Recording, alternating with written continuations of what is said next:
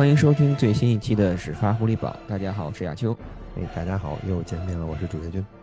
对，上期我们意外回归了以后，好多人就在咱们的那个节目评论底下，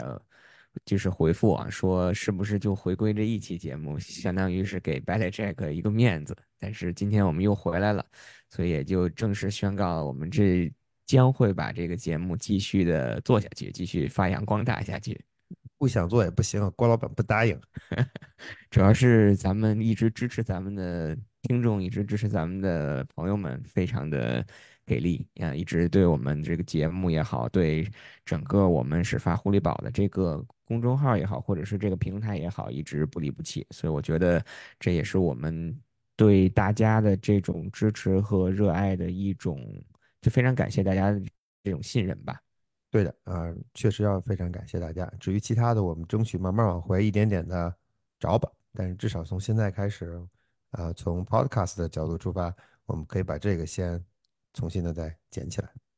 对我们现在暂时的计划，可能就是正好，因为爱国者这个赛季结束的过于早了，呃，进入休赛期也过于的快了，所以我们暂时的这个节奏可能是大概。两周每两周的时间给大家来录一期节目，跟大家来一起聊一聊关于爱国者在过去两周发生了什么。对，因为其实如果大家仔细去看看，距离我们上次录完节目以后，也只发生了一件事儿，就是爱国者官宣了新任的主教练 Jared Mayo。对，所以呢，我们今天呢，其实这期节目的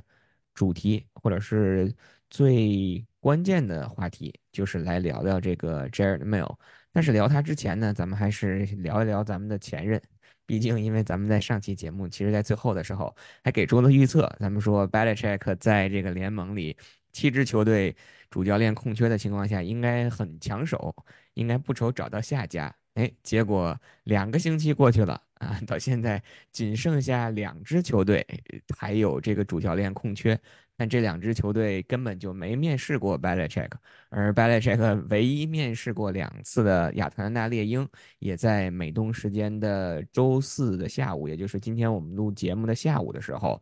官宣了新任的主教练，也就彻底把 b a l i c h e c k 的这扇门给关上了。对，那飞哥觉得究竟是什么原因导致了 b a l i c h e c k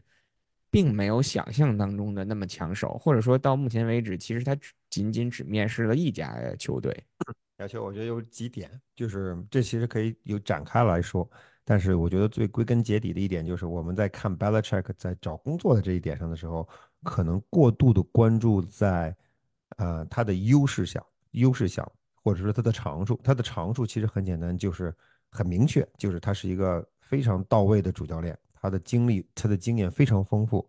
啊，他知道怎么能调教球队。我们知道，我们上期节目其实我们也介绍过，就是 Belichick 实际上是一部橄榄球的活字典，那什么东西都记得，那芝麻芝麻大点的事儿，鸡毛蒜皮的小事，几十年前发生的一场比赛里的某一个情节，他都能给你拎出来，非常到位。但是他有一个问题，我们可能都忽略了，就是第一是他的年龄，他的年龄毕竟已经七十岁了，啊，他还有几年，你不知道。现在如果一个球队要重建，或者说他找换主教练，实际上就是重建。他要想重建，他他的目光，这个球队老板的目光到底是几年，是吧？如果我是，我就想 win now，我就想赢一年两年，可能是一种想法。如果我想重建整个球队的 culture，重建整个球队的体系，是另外一种想法。这是第一。我觉得 Belichick 这一点上可能。我们之前没有考虑到，或者说他自己可能也没有考虑到，就是在他入主这个下家之后，无论他的下家是哪支球队，那支球队可能都会面临一个问题，就是 Belichick 还会在联盟里执教多少年，还会能执教几个赛季？七十岁的人，我们不知道他至少从就是从他的身体上讲，他还能承受承受几个赛季的压力，这是一个很大的问题。另外一个问题就是，嗯，Belichick 是在明面上，很多教练。大家可能会觉得，尤其那些从 coordinator 被提拔到主教练位置上的球员啊教练，你可能很多人不知道这些个人，这些人是一个什么样的风格。他可能在在在评估他的时候，这个雇佣方，也就是球队方，可能对这个教练有各种各样的想象。这个教练很有可能在面试的过程当中，他的谈吐、他的表达，可能跟这个跟这个球队可能某些方式一契合，球队觉得，哎，这个我们在某些方面的认知确实是一致的。至于是不是真的一致是另外一回事儿，但是至少双方在那一刹那可能就就碰上了，就比较典型的一个特点。这一个例子就是几几年前的 Joe Judge 去了这样一次去面试，一下就成了，但是后来我们发现其实效果并不是那么理想。嗯，但是对于 Belichick 来说不存在这一点。Belichick 是个什么样的人？Belichick 是一个什么样的教练？Belichick Belichick 执教的风格，Belichick 执教的这个体系，他的他所想要的东西，这都已经你都不用去面试，对吧？你回头你你闭上眼睛想一想，如果你在过去几十年里 follow 的 NFL，follow 的 Patriots，你闭上眼睛想一想，你就知道 Belichick 是不是是一个什么样的人。所以其实这个面试反倒更多的就是真正的意义并不是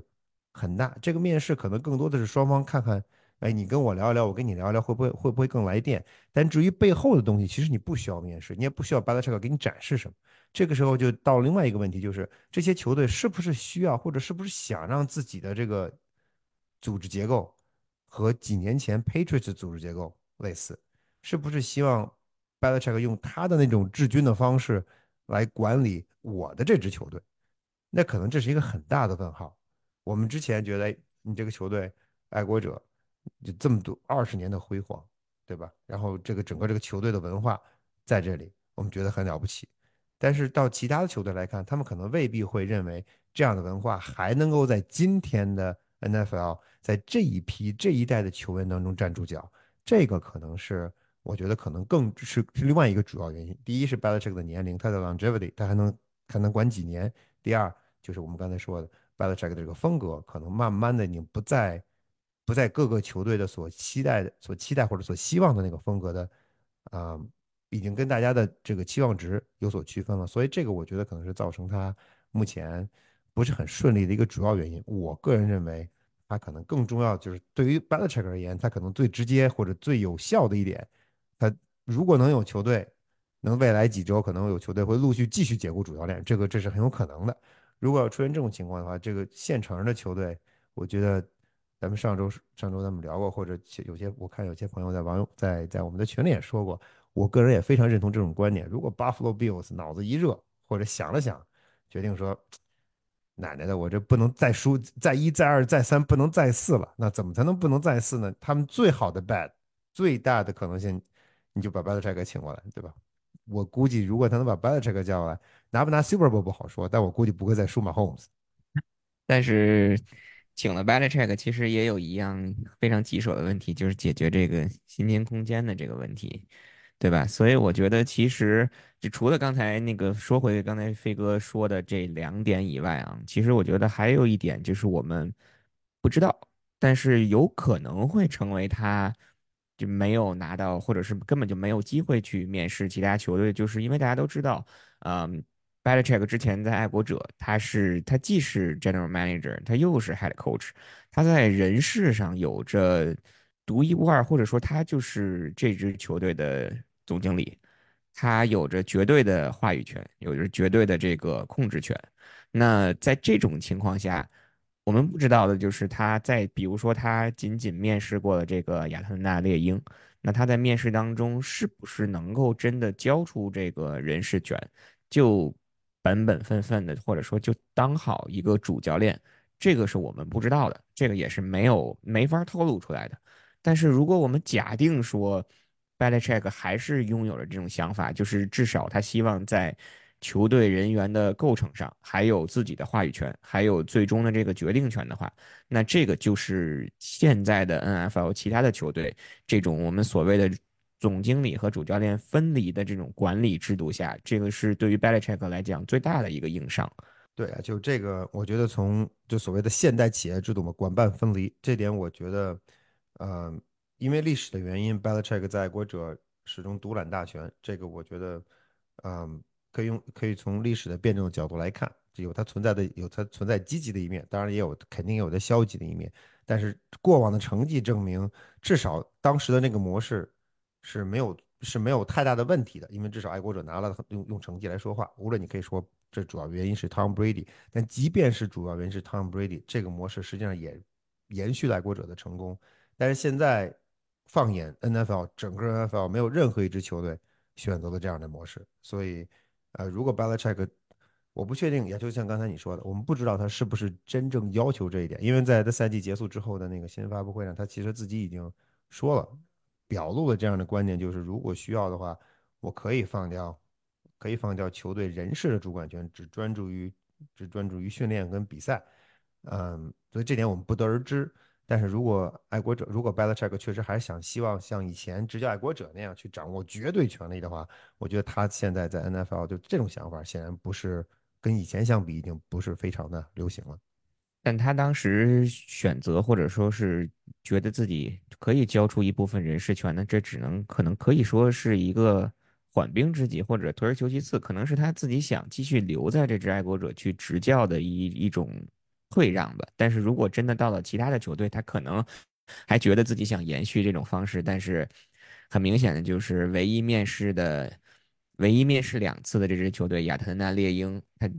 面试的其实第一次面试非常顺利，因为那是跟猎鹰的老板这个 Arthur Blank 一个一对一的一个面试，Arthur Blank 一直很很喜欢 Belichick，这个是有着。很很长久的这个历史了，但是非常这个爱是刻骨铭心的，我觉得对刻骨铭心的爱。但是结果到了第二轮面试的时候，一变成群面的时候，你就会发现，除了这个 Blank 以外，其他有话语权的或者是有决定权的人纷纷发表他们的意见以后，这就一下子就就相当于是拒绝了 Belichick。所以也其实可以看出，现在的 NFL 其他的球队在任命球队的这个主教练的这个。这个问题上跟爱国者还是有着很大的区别的。那包括我们接下来要讲这个 Jared Mayo 的上任，其实也都是 Robert Kraft 他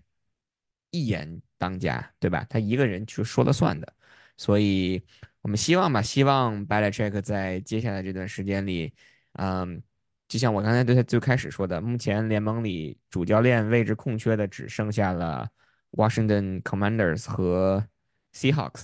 只剩下这两支球队，呃没有 Buffalo Bills 吗？啊，Buffalo Bills 至少在我们录节目的时候还没有一则 breaking news 出来。OK，上 McDermott 还没被解雇是吧？所以到目前为止还是只有两两个下家。明明白了，明白了。对对对，但是如果真被解雇了，那是那是明天的事情。希望 按照我们这个节目录的这个一直以来的惯性的话。我们的节目播出去之前，很少有这个 breaking news 出来。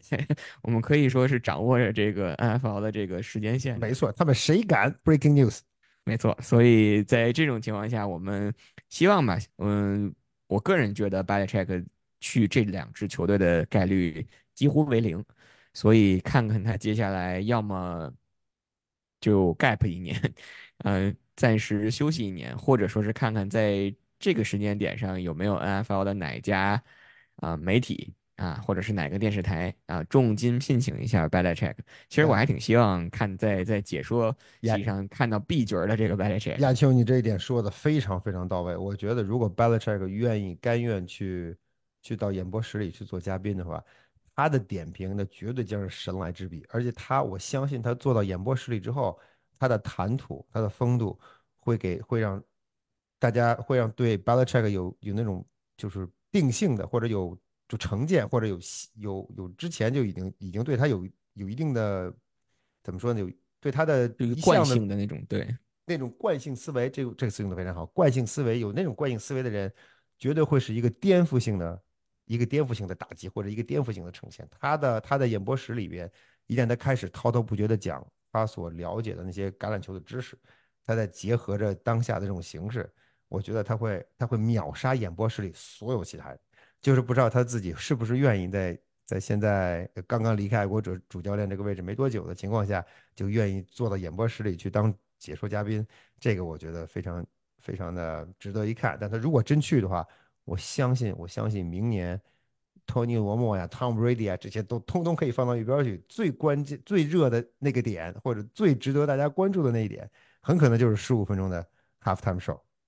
对啊，希望吧，希望我们的这个愿望能成真。如果这个不行的话，我也希望能，比如说给 Belichick 跟 Nick Saban 搞个 Podcast 是吧？搞个这种这种节目，我们也能一周去去听一下。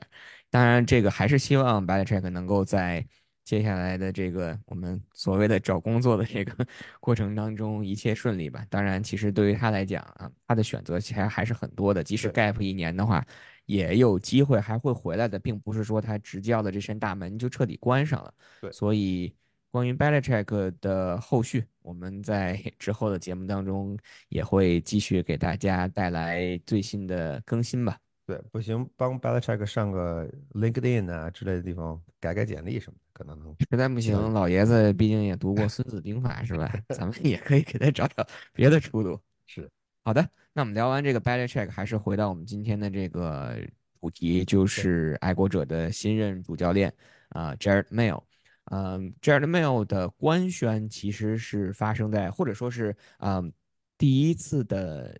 记者见面会，爱国者正式宣布 Jared Mayo 成为爱国者历史上爱国者历史上第十五任主教练的这个记者见面会是发生在美东时间上周三的中午。对，这个应该是呃 Jared Mayo 正式成为爱国者主教练的那一个时刻。那他。现在应该，如果我没有记错的话，年仅三十七岁，其实也已经超过了这个 McWay，，成为了 NFL 历史上最年轻的这个主教练。对，那在这在在这样的一个情况下呢，其实我们今天呢，更多的是想来通过 Jared Mayo 在第一次记者见面会上答记者提问的这样的一个过程，来聊一聊我们对 Jared Mayo 出任。主教练的担任了这样的一个角色以后的一个第一反应，或者说是第一印象，因为我相信球员期间的这儿没有，大家都已经非常熟悉了啊。如果如果可能在最近几年在才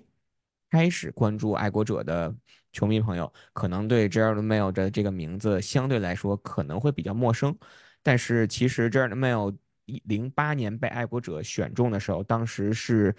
第一轮第十顺位是首轮秀就被爱国者选下了，而且他当年就获得了 Defensive Rookie of the Year 年度的最佳新秀，而且应该是两个赛季以后，一零赛季以后吧就被选为了队长，对吧？如果我没有记错的话，二零一零赛季他在爱国者一共效力了八个赛季，但是其实倒数第二个赛季和第三个赛季的时候，因为这个伤病的原因，其实每个赛季也就只打了六场的比赛。然后，但是在这八个赛季的过程当中，跟随爱国者夺得了一次超级碗的冠军。然后随后他就在二零一六年，也就是二零一五赛季结束之后，宣布了退役。呃，退役之后呢，还继续给大家快速的来介绍一下这个 Jared Mail 的他的这个这个历史。他在退役了以后，去到了这个 NBC Sports Boston，出任了媒媒体的这样一个角色，跟 Tom Curran 一起成为了 Quick Slants 的那个主持人。对对，应该是应该是三个赛季。但这其实在这个这个三个赛季，他担任这个主持人的同时，他还有一份正式的工作，就是到 Optum 一个。波士顿这儿的 healthcare 一个一个机构去担任 VP，应该是我记得好像是负责商务运营吧，business development 的这样一个 VP。嗯，三个赛季之后呢，他在二零一九年正式回到了爱国者，出任了这个县委的教练。啊，但其实他更多的是跟 Belichick 的儿子 Steve Belichick 一起担任了 co。Defensive coordinator 这样的一个角色，所以其实去回顾 Jared Mayo 在成为爱国者新任主教练之前的这段历史的话，他可以说从进入联盟开始就跟爱国者是紧紧的相连的，是密不可分的。所以在这种情况下，其实也不能说帮助他，但是在这种程度上，其实也说明了，或者是也在一定程度上。铺垫了为什么 Craft 会如此的欣赏，或者说如此的喜欢 Jerry 的 Mail。对，阿秋，我觉得这是这点是肯定的，而且，嗯，有一条我觉得可能我们会很快的就会感受到，就是 Jerry 的 Mail，Mail 它的风格跟 Bill Belichick 的风格是截然相反的，可以说是这，我觉得是截然相反，一东一西，一上一下，一黑一白，一冷一热，这是很清晰的。呃，从一个一个侧面一个小例子就可以就可以看出来。嗯，在新闻发布会上有人问过问了这问题，就是你你你怎么觉得是你是爱国者历史上第一个黑人主教练，对吧？怎么看待这个问题？这个 Craft 呢，实际上呃这老板很很油啊，把这事就就稀里糊涂就混过去了。没有没有，对吧？只要都没有直截了当的把这个问题挑出来，说我当然是 see color，如果不 see color 的话，我就没有 color。所以这个问题他能够这么回答，就说明这个人他不会跟你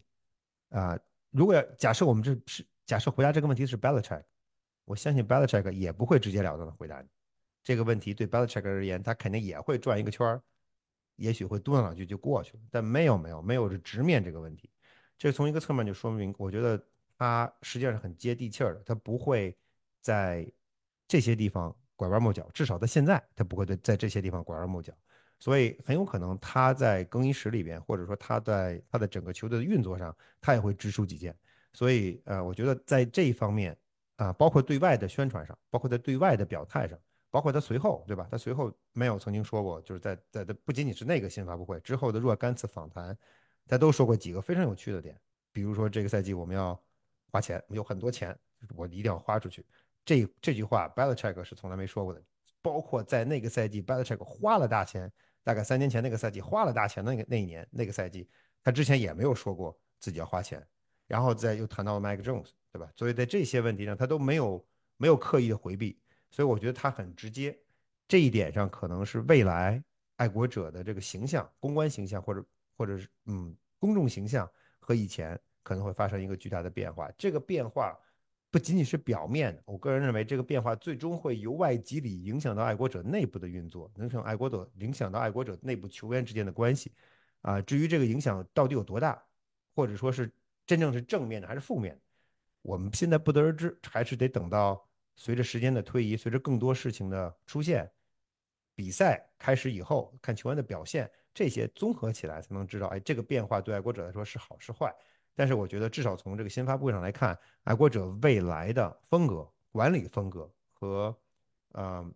就是跟公众的这种交流的风格，显然会会显然会有一个跟过去二十年相比截然不同的一个形象，新的形象的出现。对，飞哥说的这点我非常同意，就是整个的这个第一次记者见面会看下来，或者是听下来，给我最直接的感受就是 Jared Mail 他的这种，我们可以说明说他的这种 transparent，就是他很透明，他有什么说什么，他不会藏着掖着，他你问他问题，他能透露的，他都会一五一十的，或者是毫无保留的跟你说出来。但是在这点上，其实给我或多或少的会带来一点点隐忧的点，就是我觉得这是一把双刃剑。之所以说它是一把双刃剑的原因，就是因为它是真的是既能做到又能说到，还是说他现他只能停留在就是说到的这这个份儿上，但是做起来就是另外一个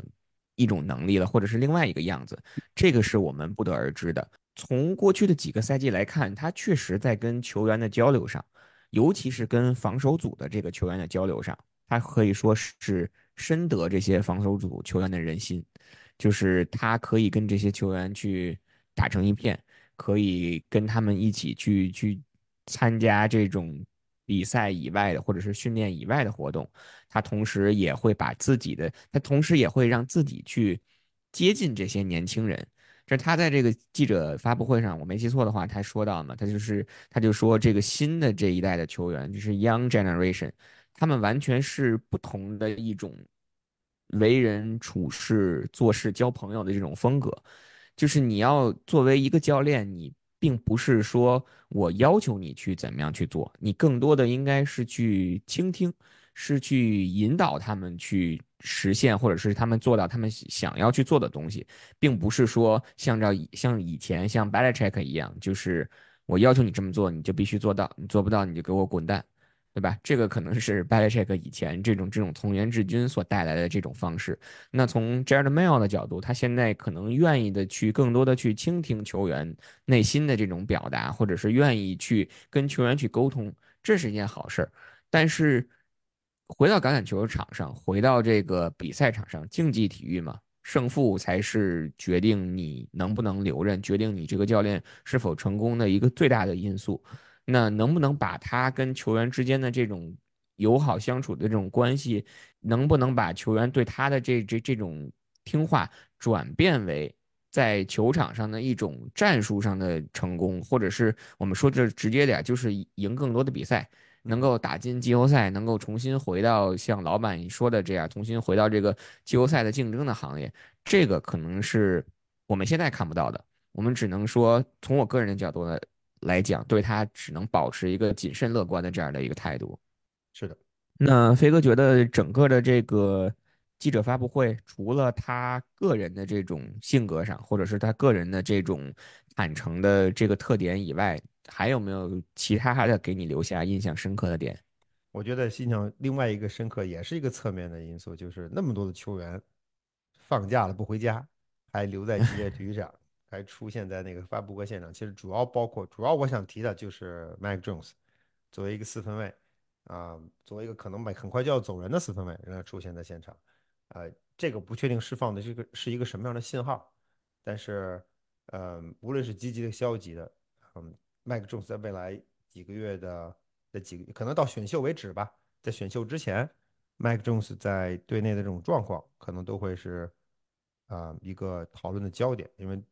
作为爱国者的教练组，是不是真的会对他彻底放弃？我们个人认为来，从现在来看，我觉得这个这几乎是板上钉钉的事情了。但是谁也不知道，过去未来几个月可能会有很多事情发生，也许会改变麦克琼斯在就是他个人在爱国者的前景，我们现在不得而知。我觉得这是另外一个另外一个就是很有趣的一个一个现象。至于其他的，在我看来，其他的更多的没有什么特别，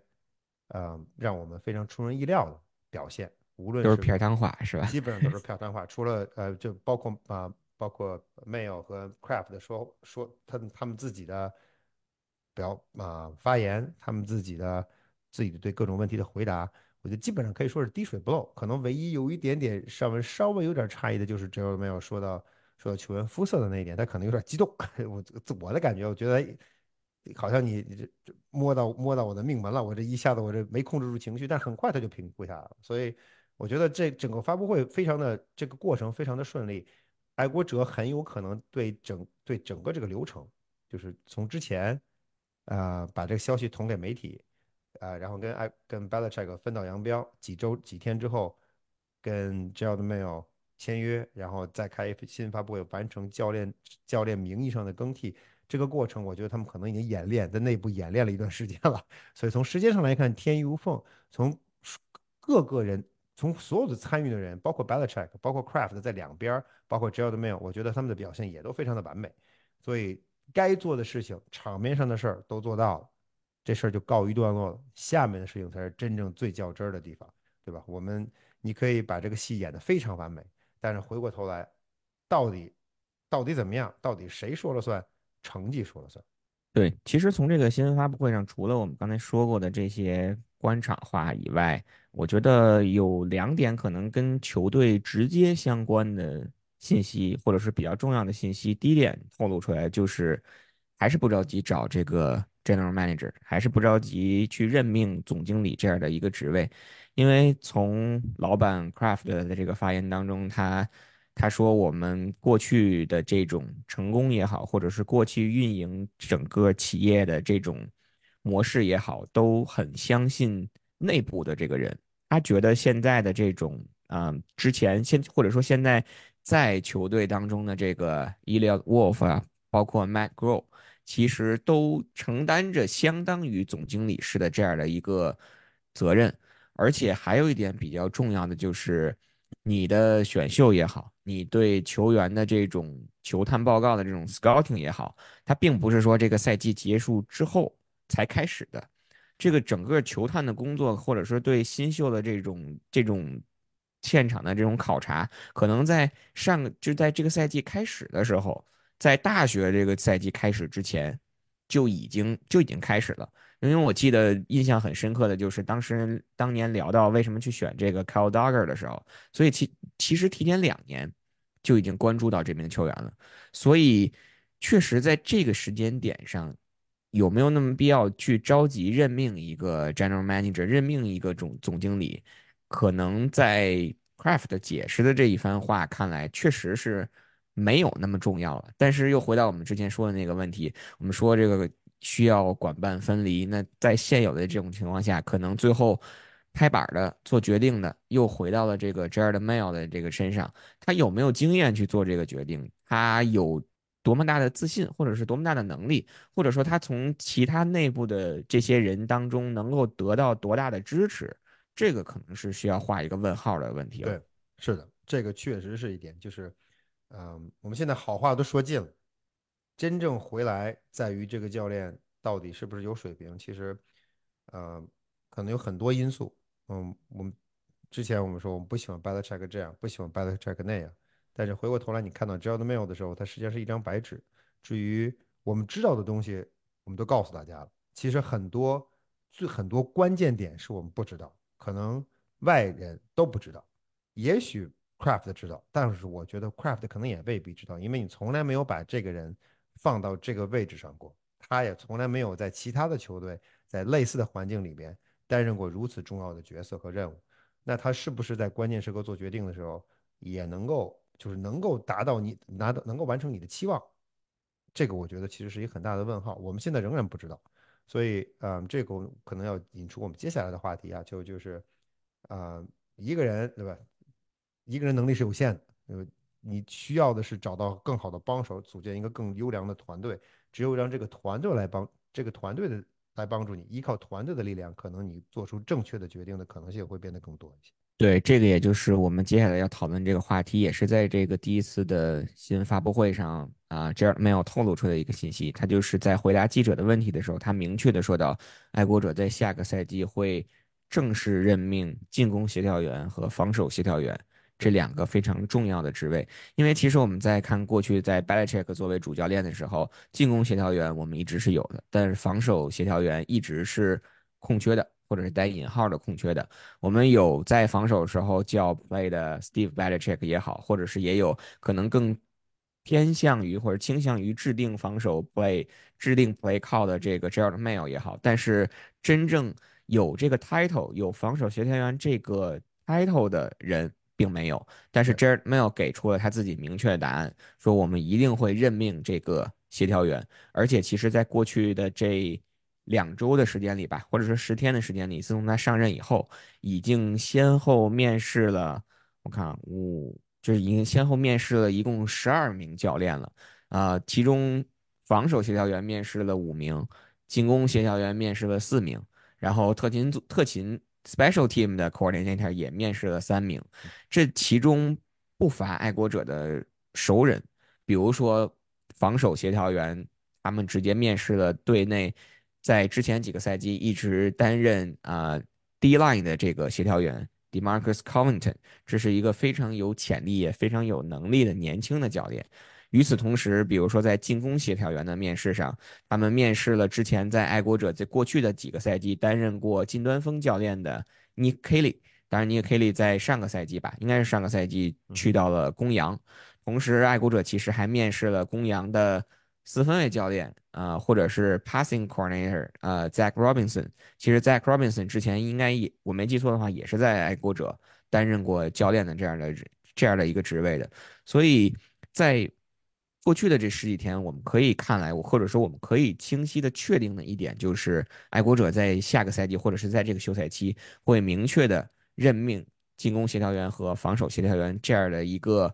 这样两个 title。那飞哥觉得在找这两个协调员的时候，究竟什么样的一一个标准，或者说是找老熟人，还是找完全？在联盟里，在过去几个赛季刚刚冒出头、有潜力的这种新教练，能更符合 Jared Mayo 他现在的这样一个标准，或者说是能符合他的这样的一种口味呢？就这个问题问的特别好，我觉得是进攻防守是分开来看啊，先说防守，我觉得对于防守而言，爱国者实际上最需要做的，我个人认为是维持现状，对吧？你过去几个赛季其实防守的表现都非常好。而且不仅如此，你在防守上进行了相当大的投入。你进攻，如果你说我不干了，这些人不行，我全换也就罢了，因为你的投入实际上就那么大，你全换了并不可惜。防守上的投入是持续的，无论是从 free agent 的引进上，还是从选秀上，你的防守上是持续的在投入，而且投力度都不小，而且有效果，这个效果非常不错。呃，这没有自己，实际上也是防守体系里走出来的。嗯，就是爱国者。首先，爱国者的这个防守的这个这个总体这个思想，它实际上是一个基于三四的一个思想。没有自己就是三四这个体系里面最出色的 linebacker 之一。他可能他之后是 High Tower，High Tower 之后就，爱国者就再也找不着这样的 linebacker 了。现在是 Bentley，呃班德利跟这两位，跟刚才我们说到这两位球员比起来，显然我个人认为是差了差了一点。但是他 Gerald Mayo 作为作为爱国者王朝鼎盛时期的这样一名呃三四的三四防守阵型的核心，他是绝对的核心。哎，那我觉得他对这个阵容或者这个战术体系的理解跟了解。我觉得是一般人所无法比拟的，所以在防守上，我个人认为他们应该尽可能的延续过去几个赛季的人员组合。至于谁最终会成为 defensive coordinator，啊，这个可能是一个比较比较微妙的地方。到底谁上来？到底 Steve Belichick 会不会走？因为他爸还没有工作呢。如果如果说 Bill Belichick 已经找到工作了，哎，那我们可能知道 Steve 肯定会走。那如果 Bill 没走，那 Steve 到底？啊，Bill 没有找到工作，那 Steve 到底会会不会走？如果他不走，那他是不是可以啊？怎么说？可以留在爱国者继续担任他现在的这个位置？我觉得这都是一个值得关注的地方。但是我觉得无论怎么样，也就刚才你提到了 Compton，我觉得这是一个很好的一个例子，或者说是一个很好的人选，就是能够延续爱国者自己队内在防守在教练防守教练组的这个群体里边的一个持续性，因为你的人球员。没有什么特别大的变化，而且水平、实力表现都不错。教练组实际上表现，教练组的表现实际上也不错，而且其中一个人现在成为了主教练，所以我觉得在这根线上要尽可能的维持现状，尽可能维持它的稳定性。而且同时，我们之前曾经说过，就是你现在在进攻上基本上你可以肯定要重建，无论是从球员还是从教练。教练我们知道，啊，Bill O'Brien 已经不在了，已经走了，所以。教练必然是需要重找，而且必然重找教练的时候，你整个教练组可能都要重建，你的球员要重建，四分卫要重新找，你在进攻上要有很大的精力要去要去重构你的这个进攻的体系也好，人员的结构也好，那你可能无暇去顾及防守，那你在防守这方面就就就维持现状就好了，不要大动，以以观后效，对吧？你可以看一看这个。之前我们可能有一些各种各样的微词，可能有些球员表现不佳，或者有一些有伤病，再看看这个赛季到底怎么样。如果不行，下个赛季再考虑防守的问题。现在说到进攻，防守上呀，就就我刚才说的，不用大动。在进攻上情况恰恰相反，你不得不大动。之前你可能还有若干种可能性，但是随着 Bill O'Brien 离开爱国者，呃，可能你不可避免的就要知道进攻方面要大动。为什么？因为 O'Brien 走了，你的四分卫 Quarterback。coach 肯定也要走，包括 Titan coach 可能也要走，这些都是当时跟 O'Brien 一起来的。那这些人都不在了之后，新任的进爱国者进攻组总进攻组的主教练或者进攻组总教练，他可能就要带来自己的人了，对吧？我都要使我自己的熟兵熟人，然后才能用才能用起来。那这个人到底是谁？我个人认为，我觉得从外边来的。嗯，怎么说？我觉得从外边找人可能效果会更好一点，因为你从队内提拔，你已经没有什么人可以提拔。你如果能提拔，你早提拔上来了。你队内实际上在进攻组上，我觉得爱国者失血相当严重，在进攻组的这个教练人选上，爱国者爱国者的失血相当严重。就算 Nick Kelly 回来，他所面对，他如果回来担任自己的担任爱国者的进攻组总教练，你回头一看，其实你认识的人也基本都不在。所以，嗯。嗯，怎么说？我觉得 Belichick 曾经说过一句话，Nick Saban 曾经也说过这样的话，就我觉得在他们两个的那个纪录片里，他们说过一点，就是，啊，你争取要做到的是，就是，呃，你要铁打的营盘流水的教练，你要做到这一点，这是最理想的状态。你的 playbook，你的战术思想是要一成不变。你的教练来可以来新教练，但是你这个新教练来了之后，不是把你的新的战术体系带进来，而是要把你这个教练，我要把你融到我的现在的战术体系里边。然后由你来把我现在的战术体系来发扬光大，这个我觉得是爱国者一个长久的一个正确的舰队的思路。比如说 Nick Saban 他一直也是这么做的。Bill O'Brien 当时去了巴马之后，去了阿拉巴马之后，他实际上也是这么做，他并没有把爱国者那一套带过去，或者把 Penn State 的那一套带过去。他去他到那里之后，实际上是完全把自己融进了阿拉巴马的体系。这也就是为什么后来曾经有过说法，就是 Mike Jones 还教。Bill O'Brien 啊，阿拉巴马那个体系，所以爱国者现在摆在 Mail 面前的一个主要问题就是他怎么看待爱国者过去几年甚至十几年现存的那套 playbook，你想怎么办？你是想在这套 playbook 的基础上继续往下走，不动，或者说不大动，或者说不彻底推翻，还是说恰恰相反，我彻底不要，我完全找一个新人来重新构建我的进攻体系？呃，我觉得这一点是需要他来做决断、做决断。比较稳妥的方式就是，我个人认为稳妥的方式就是，你不全部推翻，全部推翻的动静太大，这风险也太高。我们其实导致 Belichick 下课的一个主要原因就是上个赛季进攻太次。那你如果把彻底把所有东西彻底推翻，你怎么能够保证下个赛季的进攻比这个赛季好？这是一个很大的问号。所以，如果他要是可能，他其实都可以考虑 Nick Kelly 可以回来，甚至呃 Josh McDaniels。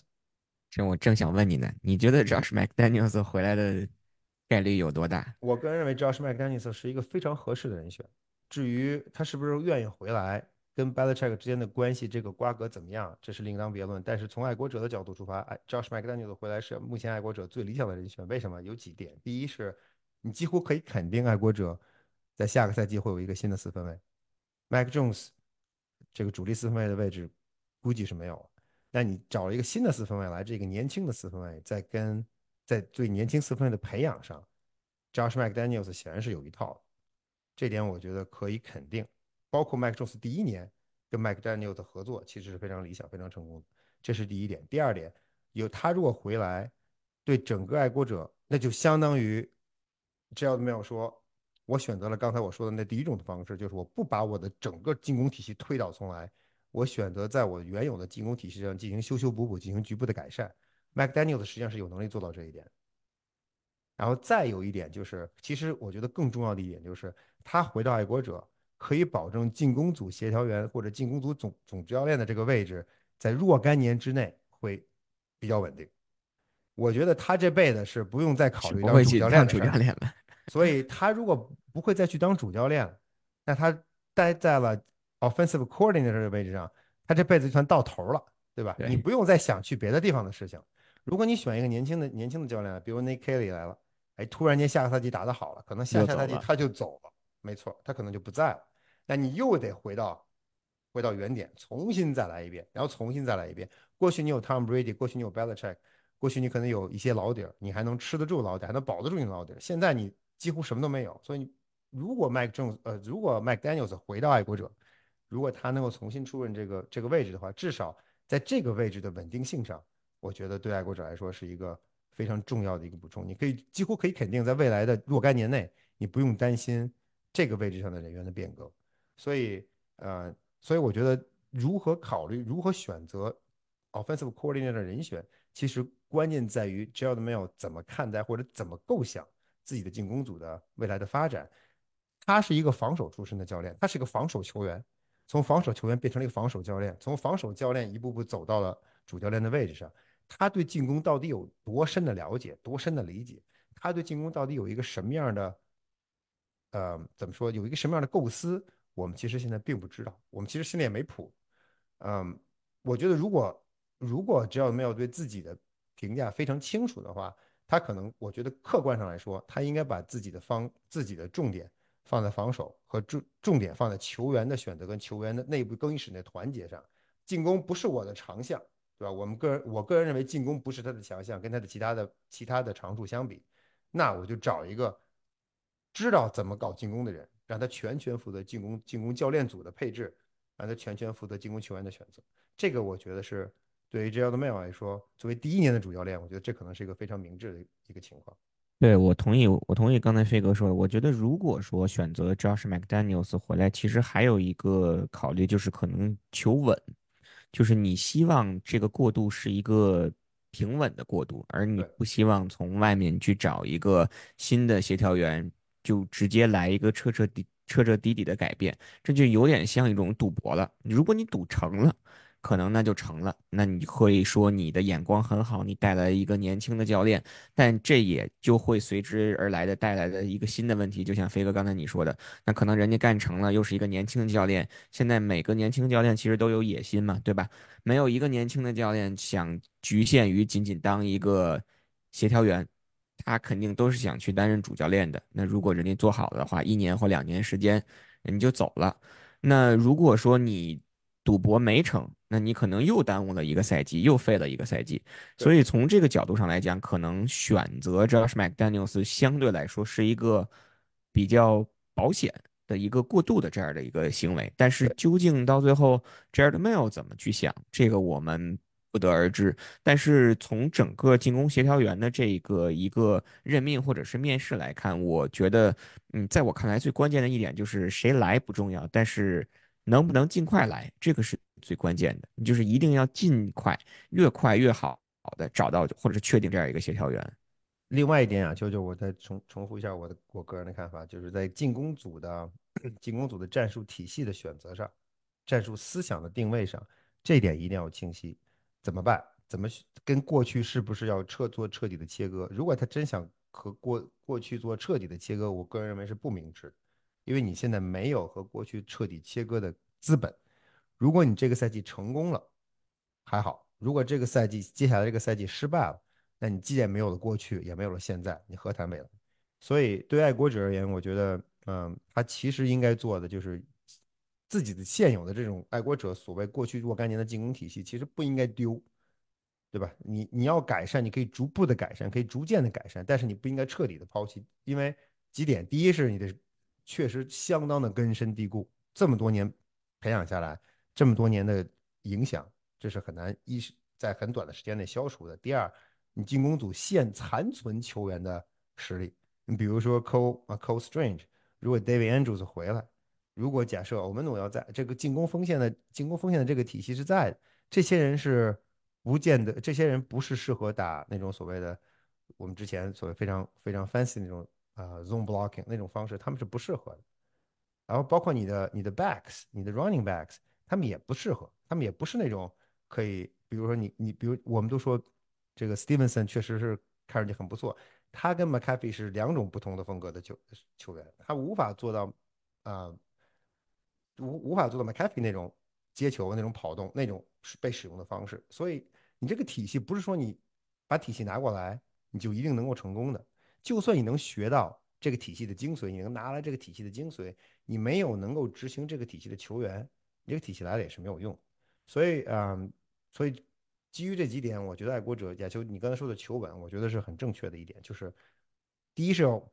延续自己过去你你现有这个现有的进攻组已经稀里哗啦了，你从你但是你这个中间肯定有一些值得保留的东西，你要把这些值得保留的东西找出来，保留下来，然后在此基础上重建你的进攻组。49ers 进攻很好看，底特律的进攻很好看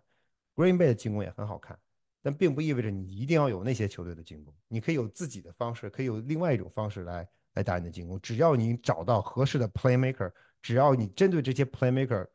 调整了你的战术，你的进攻就一定会有起色。这点我觉得我是我是相信他们的。之所以过去几个赛季啊、没有打出来或者进攻打得一塌糊涂，我觉得有很多因素，其中一个主要因素就是技战术跟球员是分是剥离的，是分家的。首先，技战术没有我没有看到基于球员的调整。另外一点，就在球员方面没有看到爱国者真正想找找来那种可以在场上扭转乾坤的球员。所以这几点综合在一起，呃，巧妇难为无米之炊，教练没有办法，球员没有办法，所以才造成了今天这种状况。我觉得爱国者如果认清了现实，如果捋清了思路，他们在下个赛季在进攻上其实应该以稳为主，但是要保留自己曾经的精华。对，那这个防守组其实我完全同意最开始飞哥说的嘛，我觉得可能更多的就是维持现状，比如说最理想的选择就是把这个，嗯，D line 的这个教练，这个年轻的 Covington 提上来，出任这个防守协调员的这样一个位置。至于 Steve Belichick 跟 Brian Belichick，据说啊，就是爱国者已经就是还是给他们开出了合同，希望他们能回来，但是。能不能回来？是不是要追随老爹，还是说在这儿能再去想证明自己？这个就是看他们的个人选择了。但是也有人说，因为 Steve Belichick 跟 Jared Mayo 这两个人的关系可以说是非常非常的好，所以有可能会给这个 Steve Belichick 一个高于 Defensive Coordinator 这样的一个职位，比如说 Assistant Head Coach，或者是 head coach assistant 是 assistant。是 吧？这还是有一定区别的。说到这一点，我觉得呃你又提到了一个非常好的一个一个观点，或者一个一个呃一个值得注意的地方，就是我觉得 e r m a l 还真的需要这样一个人，就是他需要在在他的背后或者旁边有一个有经验的人来给他出一些主意。哎，这个人未必是 Steve Belichick，我觉得不确定 Steve Belichick 不确定 Steve Belichick 能够胜任这样的工作。啊、他可能在场上教战术啊，或者或者那种呃，就是怎么说，操你一些防守方面的战术跟啊、play 啊、这个 plan 可能更有更有效一些。但是他可能，我觉得爱国者可能确实需要帮助 j a m a 在这个位置上啊、就是刚才你说的 assistant head coach 或者 head coach assistant，无论你想怎么怎么叫吧，在这个位置上可能需要找一个有经验的人来辅佐他一下，就有些时候可能需要点拨他一些。因为你现在队内放眼望去，实际上没有这样的人，对吧？你原来 Belichick 在的时候，呃，你可能还有，但是现在来看，你可能或者说他不需要。但是现在 j o 没有这么年轻的教练上来，他可能没有在他周围没有一个成熟的人帮助他指点迷津，就比如说像当年的啊、呃 Ernie 那样，对吧？所以呃，我觉得可能在这一点上，反倒爱国者需要在呃，就是在在市场上或者是在人际人际网里面找一个有有经验、呃有地位、嗯、怎么说呢，甘居甘居人后的这样一个人去辅佐这个没有，尤其第一年、第二年，帮助他跨过新任主教练的这个门槛儿。这样，我觉得反倒对他可能会有更大的帮助，不是为了给他分权，而是而是帮助他在某些时刻做出更加正确的决定。好的，那希望吧，希望在我们下次录节目之前，啊、给爱国者大概可能十天，呃，两周的时间，赶紧去确认、去认、去任命自己的这个进攻协调员和防守协调员，啊、看看我们把握时间的这个 能力是不是一如既往的这个准。希望我们在下下次再聊这个话题的时候，我们可以进一步去给大家去剖析，或者是聊一聊爱国者新任命的进攻防守协调员，然后一起看一看他们跟 Mail 怎么去配合，怎么去一起构建爱国者下赛季无论是进攻也好，或者是防守也好这样的一个体系。没错，我觉得在花钱之前，先要找到会花钱的人。对，那最后吧，最后咱们快速的用个一两分钟，因为毕竟 NFL 的季后赛已经进入到了 Championship Conference Championship Game 的这周末，还打着呢，我以为还打完了呢。哦，你以为还啊一个月前就结束了是吧？或者说其实只进这个赛季只进行了一个月就已经结束了，对对于爱国者来说，对咱们快速的，我相信飞哥还还在一直看着比赛吧，还在坚持关关注着这个比赛。那这周末的这两场分区的决赛啊、有没有战队，或者是有没有更倾向的这个对象？我已经准备搬家去底特律了呀，球。是吗？这去去一起感受一下 Dan Campbell 的这这种激情的更衣室讲话，是吧哎，吧？我觉得这支球队，呃，这支球队有给我的感觉特别特别像，或者很像当年爱国者的爱国者第一次夺冠之前那种那支球队。之前那个赛季表现一般啊，或者表现不是很好，哎，这个赛季起起伏伏，哎，结果最终走到了最后。啊，如果他们真能走到笑到最后的话，啊，Jared Goff，我觉得这个这个人生，他他的这个个人的经历可以可以可以拍个电影了，是吧？那美联这边呢？这毕竟是我们之前最直接的竞争对手，但是可能在 过去的这几个赛季与我们无关啊。那乌鸦打酋长的这场比赛，飞哥更更看好谁？我觉得，呃，我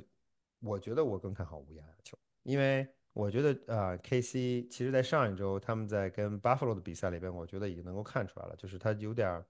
呃，有打得很吃力。如果不是 Bills 最后最后在他们，我个人认为，实际上 Buffalo 在最后的 clock management 上出了问题。他的他最后你为什么要传球呢？你把时间耗过去嘛。就算那个球没有 wide right，对吧？这就算那个球你踢进去了，实际上我觉得大家也会认为，或者事实上可能我们也会看到，最终 KC 还会还会反败为胜，因为你留给马洪斯 太多的时间了。你在两年前你给了他十三秒，他扳平了比赛，你现在给他一分半，他能他能他能放过你吗？他不会放过你的。所以我觉得实际上 Buffalo 在最后时刻，他其实整场比赛打得很不错，而且最后那个 drive 实际上几乎已经把胜利放到了自己的兜里，结果又掏出来了。呃，之所以他能够做到这一点，我觉得实际上说明 KC 的防守也好，他的进攻也好，已经失去了过去几个赛季那种无坚不摧的那种那种韧性，但是他仍然有那种进攻的底气或者冠军的底气在。但是当他再次这次要去去巴尔的摩，我觉得可能在这方面他会他会差一点。呃，就是你这口气能提多久？Taylor Swift 的这个魔力能还能再再有多多长时间的生效？我觉得是个问题。所以我个人认为，我觉得巴尔的摩可能进 Super Bowl 的可能性更大一点。我赵亚秋，你又不同意见 我可能在这在这个上跟你站站站另一面，因为确实啊，从从如果单纯从实力的角度来讲，无论是进攻组还是防守组，我觉得毫无疑问，乌鸦是要胜过这个赛季的酋长一筹的。所以，如果单纯从实力的角度去出发的话，那这场比赛可能乌鸦的胜面更大一点。但是，其实给我更大的感觉就是橄榄球嘛，尤其是进到了这个季后赛，它是一个。一场定胜负的这样一个比赛，它更多的是可能一方面取决于你对这场比赛的一个准备，另外一方面其实也取决于你整个这个赛季到目前为止一个精神状态也好，或者是整个球队士气的这样一个。乌鸦它一直很高涨，一直我们我们看到他打出的这个比赛非常让人觉得。好看，或者说是统治力很强，但是酋长在经历了这个赛季的这这种起伏以后，其实你可以看到他是那种慢慢的一步爬上去，或者一步一步回到正轨上的一种更循序渐进的一种方式。其实，在这其实这种慢热，或者说是到了季后赛，从十一月、十二月开始才找到自己真正的这个状态，在我看来是更可怕的，就是他不需要说我。一直持续的士气的高涨一个赛季，我可能就需要的是到了季后赛，哎，比如说上一场比赛，我马霍姆斯又开始重新找到了 Kelsey，完成了达阵，重新找回了帮助他找回了状态。那可能在这样的一场比赛当中，我无所谓在啊常规赛当中有多少次的脱手啊，或者是只要 Taylor Swift 不来，我就打不好这个比赛，来了就我就是加满了 buff，我可以可能三个达阵，但是到了季后赛到。就这样一场定胜负的这样的一个关键的时候，如果说马霍姆斯能够继续成功的找到 Kelsey，能够在最关键的时候，在三档转换或者是在决胜的时候，或者说在进入到红区的时候找到他，我觉得其实在这种程度上来讲，我觉得酋长可能更多的是战战胜的这一面，或者是胜利的天平可能会倾向于他一点的，所以我我觉得可能在这场比赛上。来讲，从我自己的角度，我觉得可能 KC 在客场翻过来的几率会大一些。好，下个礼拜我们来看到底谁对谁错。国家这个这段节目就不要放给罗老师听了啊，因为 这段节目这段节目一定要放给罗老师听。好的，行，那我们到下次这个节目的时候，可能到时候又该给大家来预测一下这个超级碗了，因为在这周的这个。分区决赛结束之后，下周是 Pro Bowl 嘛，所以其实超级碗要到两周以后才会去进行。那就我已经我已经预测完了，底特律底特律雄狮将会获得超级碗的冠军。好的，那这这是不是虽然不是可能全网最早预测啊，但是可能是在我们这个节目里提前两周最早的一次，最早一次刚才这句刚才冠军，刚才这句话就不要放给罗老师听了。罗老师可能觉得，如果乌鸦打进超级碗，他已经很高兴了，所以他可能并不太会不太会去关心说 国联那边到底是谁胜出。那我们就两周以后，两周之后见分晓吧。好的。好的，那我们今天的这期节目就到这里，非常感谢大家的收听，我们下次再见，谢谢大家，我们下期再见。